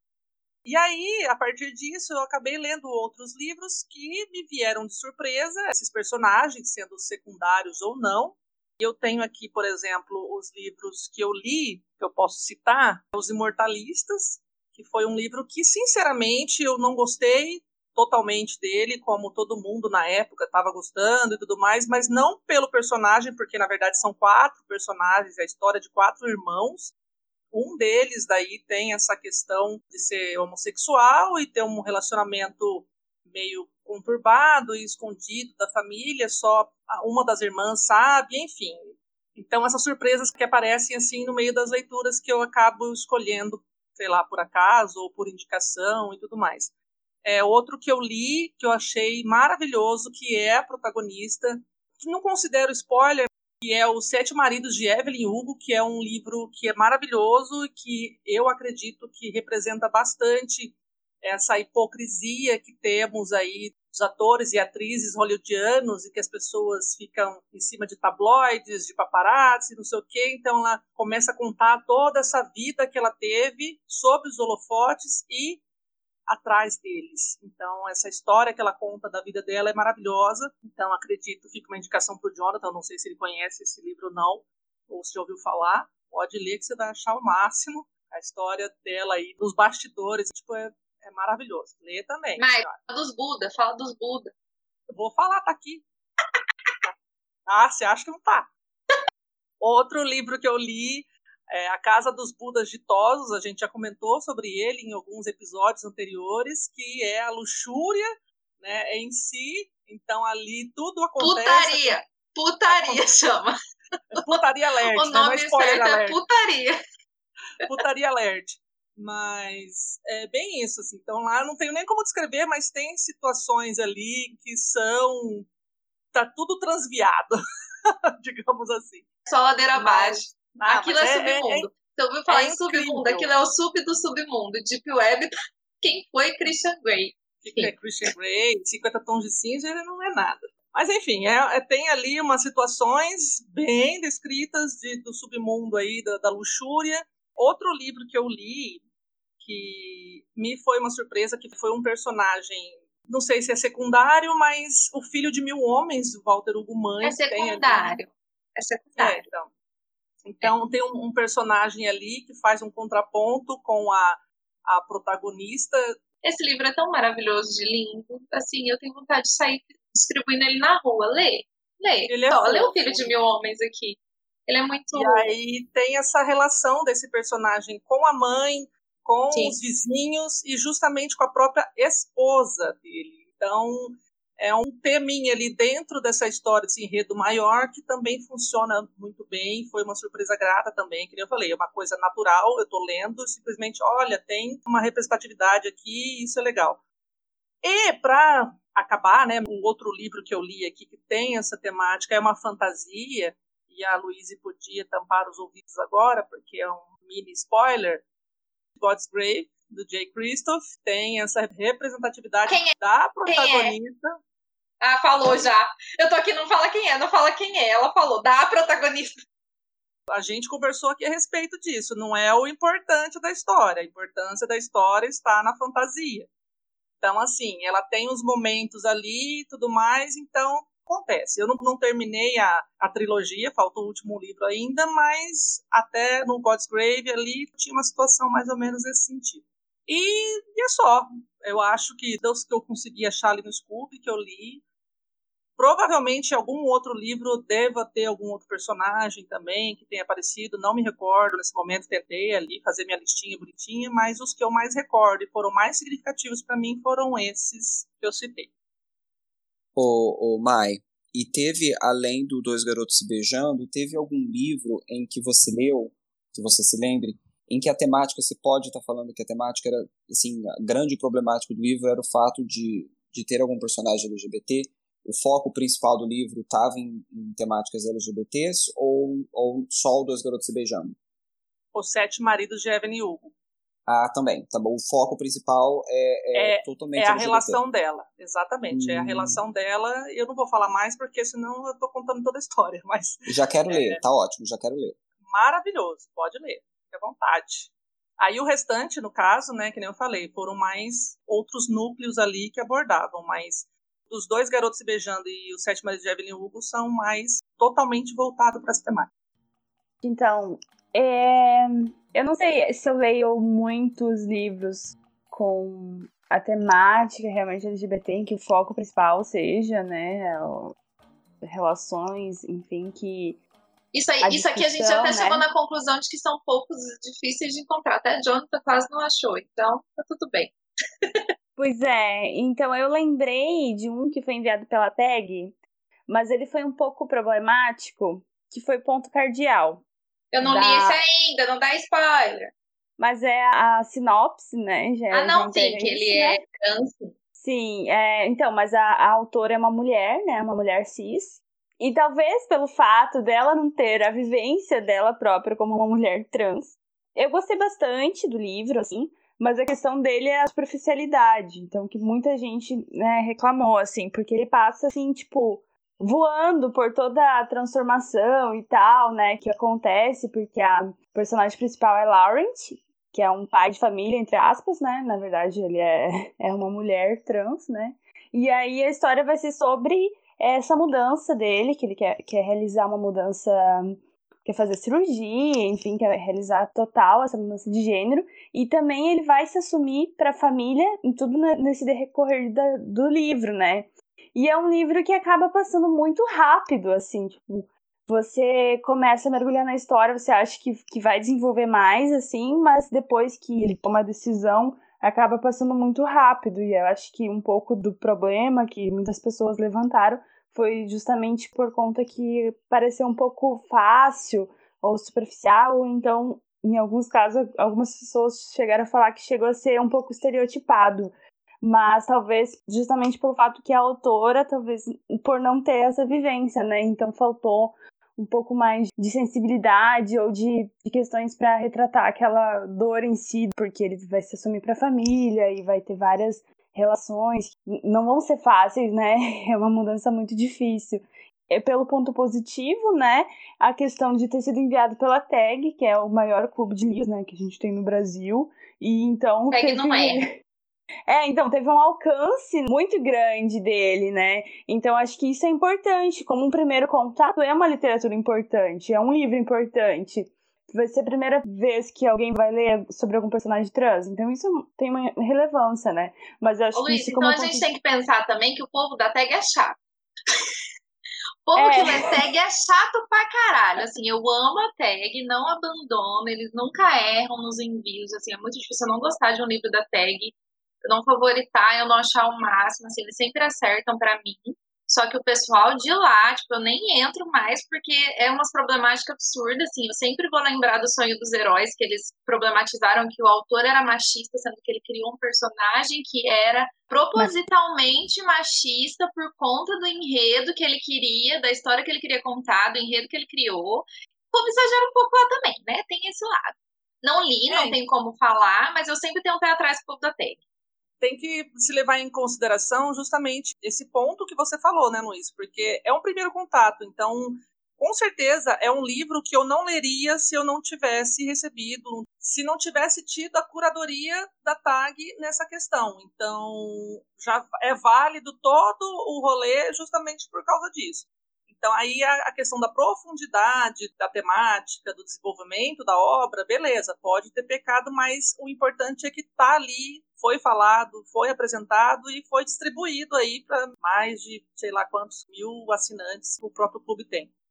Antes da Luísa continuar, é, é importante pensar também, gente, que como é o início para muita gente ler, e sem dúvida é uma temática LGBT, é uma temática trans muito importante, a tag não poderia começar com um soco no estômago, ela tinha que começar suave, ela tinha que começar devagar para falar existe esse tipo de coisa, existe esse tipo de situação, vocês precisam saber que existe, olha só como é que é.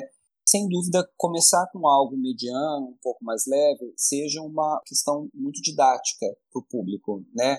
É problemático? É problemático se você pensar de uma maneira isolada. Só que a gente, num mundo capitalista, a gente não pensa em mercado de maneira isolada. A gente está falando de uma, uma questão mercadológica. Então, para a tag colocar um livro soco no estômago extremamente militante por causas transexuais, pode custar alguns clientes. Então, eles vão tentar militar Sim. de uma maneira suave que garante os clientes com ele, que faz todo mundo falar, ai, olha como eu leio de tudo, entende? É, a gente precisa pensar sempre na questão da campanha, não adianta.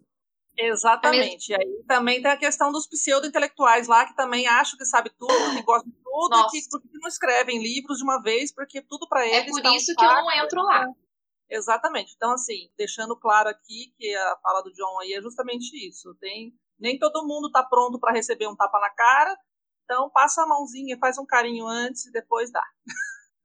Eu ia falar que é a É. mesma coisa que aconteceu com Todos Nós Adorávamos Cowboys, que é um dos livros que eu li, que as personagens são uma lésbica e outra bi. É um livro meia boca da tag? É um livro meia boca da tag. Eu não achei ele, nossa, que coisa absurda. É um livro sobre um relato de viagem, elas vão viajar ali pelo interior do Rio Grande do Sul e existe essa questão delas terem tido um relacionamento antes e se reencontrarem para fazer essa viagem. Nem é o principal.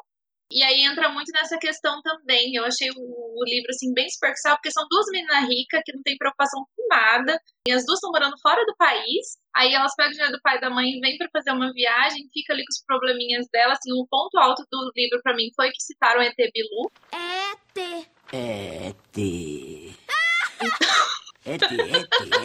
Melhor parte do livro. Mas é a mesma questão. Vamos inserir uma temática, vamos inserir umas personagens aqui que tem um relacionamento, mas vamos inserir um relacionamento assim. Não vamos pôr um negócio muito porradona, não. Porque esse povo aqui reclama muito, que é o que acontece lá. Os assinantes são reclamões demais. Tem muita gente que eu sei que lê que gosta de tudo, igual a gente aqui, e que nem entra no aplicativo, que as pessoas entram e comentam só entre os associados e lá, meu Deus, é um ninho de vespas, é horrível, é horroroso ver aquilo. Eles reclamam de tudo, os benditos dos pseudo-intelectuais, igual a Mai falou. Um dia, porque, nossa, só tem livro de negro. Vocês não vão mandar outra coisa aqui?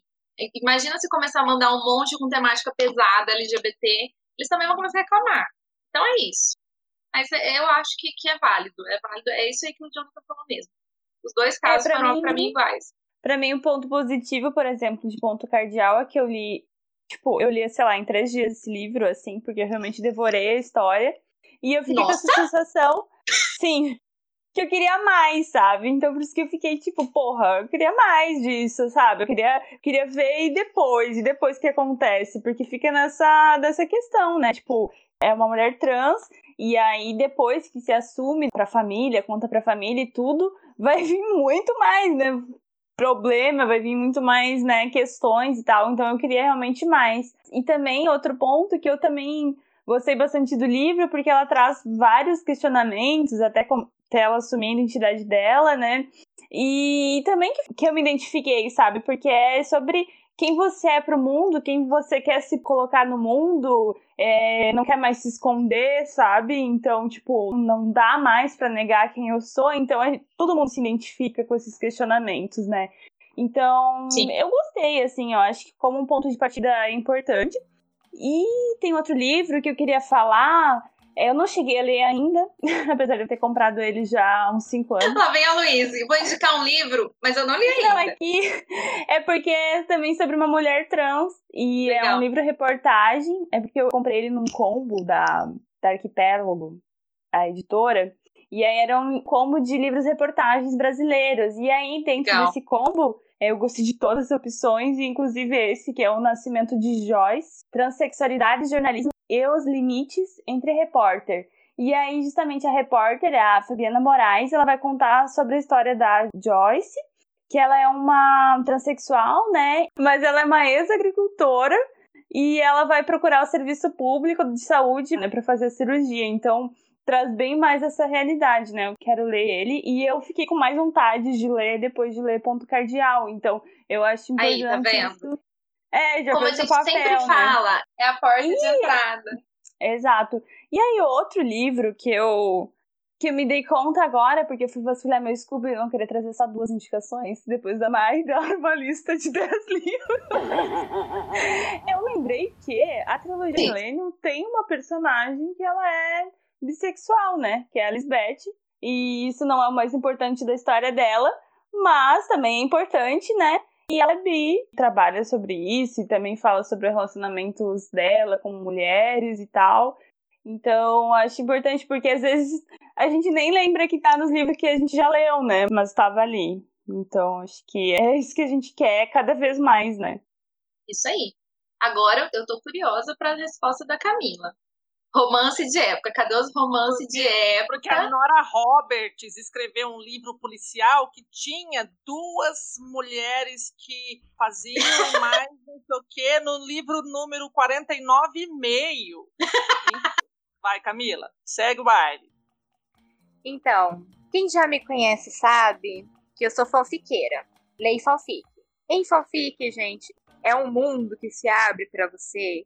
Tem algumas coisas que são esquisitas, uns pares que são meio esquisitos. Tipo, tem um monte de gente que faz fanfic que vão com uns negócios incestuosos, umas coisas assim. Faustão e. Selena. Ah, não, Faustão e Selena é a, o- a- a oitava maravilha da fanfic.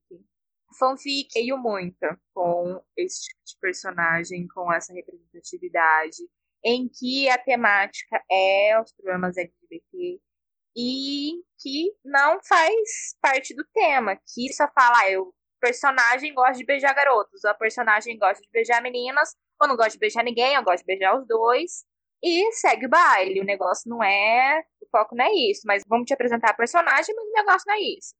Então, o fanfic eu leio muito, super acostumada, tanto personagem principal quanto secundário. Na literatura, eu tô começando a ter um pouco mais de contato. Tanto é que no Protetorado da Sombrinha tem um Lorde Vampiro que ele é um gay afeminado, que a gente também não tem muitos gays afeminados.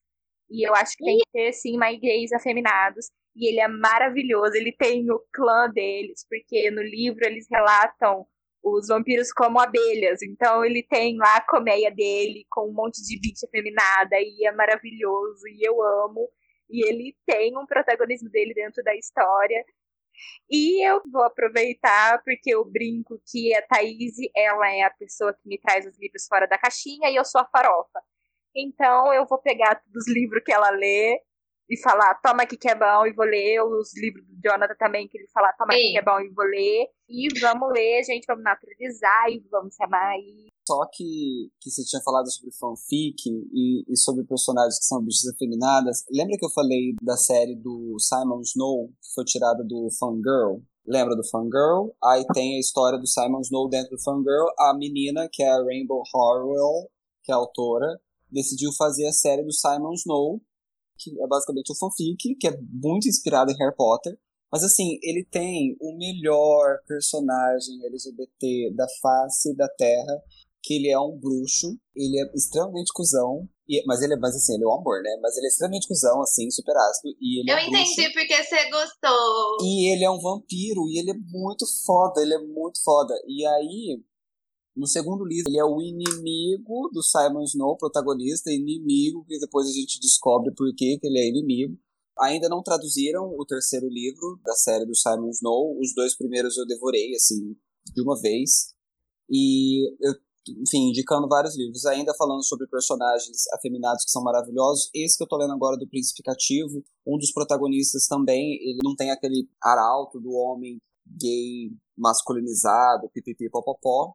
O namoradinho dele tem, mas tudo bem, a gente deixa passar porque ele não tem, não tem importância, a gente põe de lado. Enfim, só vários livros que eu tô muito empolgado indicando aqui. Desculpa, continua as Jonathan irá indicações aí. indicar, aí eu fazendo merchan, Jequiti. Jonathan irá indicar todos esses livros lá no Realidade Literal todas as quartas-feiras, porque na quarta o quê? Usamos rosa. É isso aí. Tudo vem do Fangirl, você não precisa ler Fangirl, eu não li, e mesmo assim sou fã do Simon Snow. O primeiro livro se chama Sempre em Frente, que seria o do Carry On, mas você encontra com esse título, é traduzido para Sempre em Frente. O segundo é O Filho Rebelde. O terceiro ainda não foi traduzido. O protagonismo do primeiro é do Simon Snow. O protagonismo do segundo já é do, do namoradinho dele. Não quero ficar dando, dando spoilers aqui. E aí temos o terceiro aí, que, enfim, muito bem escrito, gente. Leiam, é, ficou muito, muito bem feito. Muito bem feito. Eles foram relançados agora, né? Se eu não me engano, pela seguinte. Trocou de editora, eles relançaram com umas capas lindas. Esse É, porque Carry as On. capas, as primeiras capas Antigas. eram patéticas. Exato. Patéticas. Mas e aí essas. trouxeram é, com os títulos traduzidos até também. E eu acho Sim. que é um livro que a Luísa ia gostar, porque é bem estilinho Harry Potter, e ela é louca do Harry Potter. E aí Então, você não eu já dá dinheiro pra pesquisando aquela filha da. Eu já não dou dinheiro pra ela faz tempo, porque os livros eu, Eu comprei já há alguns anos. A gente não Mas, tinha como adivinhar, né? pois é, infelizmente. E Não, eu ia comentar, porque antes eu tinha pesquisado aquele outro que o John indicou na Amazon, e aí entre as, opções já tinha aparecido esse sempre em frente. Gente, a gente tava aqui no podcast, eu só no submundo da Ela- Amazon. Montando um carrinho, pra- que terminou aqui, ela tá comprando. Eu também sim. já coloquei no carrinho a trilogia. Olha lá. Eu, É eu adicionei a minha lista de desejos por enquanto, ainda não comprei, mas Eu não falo breve. nada porque eu também faço isso, mas tudo bem. Tá, deixa eu falar agora dos que eu já li. O que, que acontece? Eu lembro que no ano passado, eu, Mai e Vila tivemos uma conversa a respeito de livros LGBT e eu cheguei à constatação de que eu tinha lido muito poucos livros com personagens LGBT, porque eu não tinha me atentado a essa grande questão de leitura ser um ato político e de ir atrás de ler livros especificamente com personagens e com representatividade. Você vai indo, ah, quero ler tal livro por indicação, pela sinopse, e acaba que você não cai em livros. Um ou outro acontece, como foi o caso do o Filho de Mil Homens, por exemplo, que eu não fui ler por isso, fui ler porque tinha ganhado de presente, era um livro do Walter Ugumãe que eu tinha vontade de ler há muito tempo, e aí aconteceu de ter um personagem, aconteceu em alguns outros casos esporádicos, mas por isso, inclusive, que esse ano eu tive essa vontade de conscientemente fazer isso, de escolher livros com personagens e com representatividade para ler realmente, para aumentar a minha gama de conhecimento mesmo. E aí peguei aqui alguns que eu já li, tem um que eu gosto muito e que foi assim um dos meus primeiros contatos conscientes, que foi uma HQ, que ela chama Fun Home. Não sei se você já ouviu falar, John. Ela é muito boa, muito boa mesmo. Fazia um bom tempo que ela estava ali na minha lista de desejados. Chegou um dia que eu falei, não, vou comprar porque eu quero ler. E assim, se você me perguntar, já respondo de antecipo, ela é um livro realmente com temática LGBT, porque é o caso de uma menina lésbica e a problemática dela em ser lésbica numa família preconceituosa e a questão dela ter descoberto uma pessoa na família dela que também era, no caso, gay e não contava, não, enfim, e viveu a vida como hétero. E isso causa grandes problemas bem tensos, pesados. A HQ contém bastante gatilhos para suicídio, essas questões que realmente permeiam, querendo ou não, pessoas LGBT. Mas é muito boa, é muito boa. Eu gostei muito, foi bem esclarecedora para mim é, fan home. Esse nome, ele é, é, um trocadilho mesmo, é fã de funerária, porque ela morava numa casa funerária. Então, assim, é bem um trocadilho da vida dela. Tipo, não é engraçada, fã de engraçada, é fã de fúnebre. Ela morava numa funerária, a vida dela foi bem fúnebre, morando numa funerária com as questões que ela viveu por ser lésbica. E é uma história que eu indico muito. É muito boa mesmo. E é uma HQ, você lê rapidinho, a hora que você vê, passou e você já tomou o soco que você nem viu. Você nem viu de onde veio a pancada. Eu tá li na minha lista forever. Eu tô esperando alguém me presentear. Obrigada. Ah, entendi. Entendi. A HQ dá uma dor no coração que é sempre tão cara, né? Ai, mas fazer o quê? Tem o, a, o que entrou na listinha de todo mundo, acho que todo mundo ali leu em algum momento, se não leu, pelo menos viu o filme, que é Me Chame Pelo Seu Nome, né? Nem vou me estender muito aqui, que é a história daquele bendito daquele moleque que me deu vontade de entrar no livro, dar na cara dele metade do livro, que não sabe o que, que ele quer da vida dele o Hélio. mas é, ficou muito famoso porque o filme concorreu ao Oscar, então aí todo mundo lê o livro, mas o livro é muito poético, a escrita do Assiman é muito boa. E me deu vontade de ir pra Itália no verão, e eu nem gosto de verão, de tão bem ambientado que é. Então vale a pena por isso. O que mais que eu li? Li Estamos Bem, que já falei aqui, que a questão da menina lésbica tá lá atrás, é, a problemática é totalmente outra. E o Todo Nós Adorávamos Cowboys também, que é a mesma coisa as meninas, uma lésbica, outra bi, porém não é o principal. É uma leitura levinha que você vê assim, na hora que você viu já foi. Essa é uma autora brasileira, quem escreveu, e ela, eu não vou lembrar o nome dela, tô igual a Jonathan aqui agora, não lembro Carol Benson. Ah, ela mesma. Ela nem mora no Brasil, então as problemáticas dela são bem. Ai, as duas meninas moravam fora do Brasil, lá lá lá. Então não tem nada de muito profundo, mas para começar, como porta de entrada, vale muito a pena também. As indicações aí para começar, mas no final do ano a gente volta, que eu vou ter um monte de indicação boa aqui. Então é isso, gente. A gente terminou aqui com algumas indicações do que nós lemos e fica aí para vocês em aberto para vocês indicarem mais livros para a gente no nosso post desse episódio, nas nossas redes sociais, no nosso Instagram e no nosso Twitter, que estão mais. Você encontra a gente lá no arroba Lite Sem Frescura arroba LIT sem frescura, tanto no Instagram quanto no Twitter. Deixa lá as suas indicações, o que você leu, o que você achou de mais legal e interessante aqui nesse episódio. E estamos lá para bater um papo. E o mais importante, deixe lá sua resposta sobre o nosso grande questionamento do episódio, que é a questão de livros LGBT serem ou não um subgênero de romance que, que vocês acham a respeito disso. A gente aqui foi unânime nas nossas respostas, não é mesmo? Queria agradecer, John, pela participação. A gente se sente muito honrada em ter a sua presença, a sua ilustre presença aqui e principalmente lá no Realidade Literária. muito obrigada, Jonathan, por fazer parte desse episódio com a gente. Foi muito agregador. Não, não era isso que eu ia falar. Enriquecedor. muito enriquecedor, talvez. Foi muito legal ter você aqui, amigo. Obrigada. Ah, gente, obrigado a vocês, na verdade, pela oportunidade de me deixar luminar aqui, né, de problematizar. Apesar de que eu acho que as problematizações que a gente fez foram tão importantes quanto em quesito de, de militância e representatividade, mas também dentro de questões editoriais, né, a gente consome, então a gente tem que criticar mesmo. A gente Exato. tem que a gente tem que ficar levantando esse tipo de questionamento porque a gente que está pagando esse salário deles, né? De certa maneira. É, muito obrigado a vocês pela oportunidade, e pela oportunidade de estar indo dormir extremamente tarde, brincadeira. E mas de qualquer maneira, assim, muito obrigado, muito obrigado por acatar a minha implicação para fazer parte da realidade literal, mesmo que de maneira um tanto quanto é, relapsa, porque eu vou esquecer. Eu já não, eu não queria falar nada, mas eu vou esquecer Eu te lembro. tá?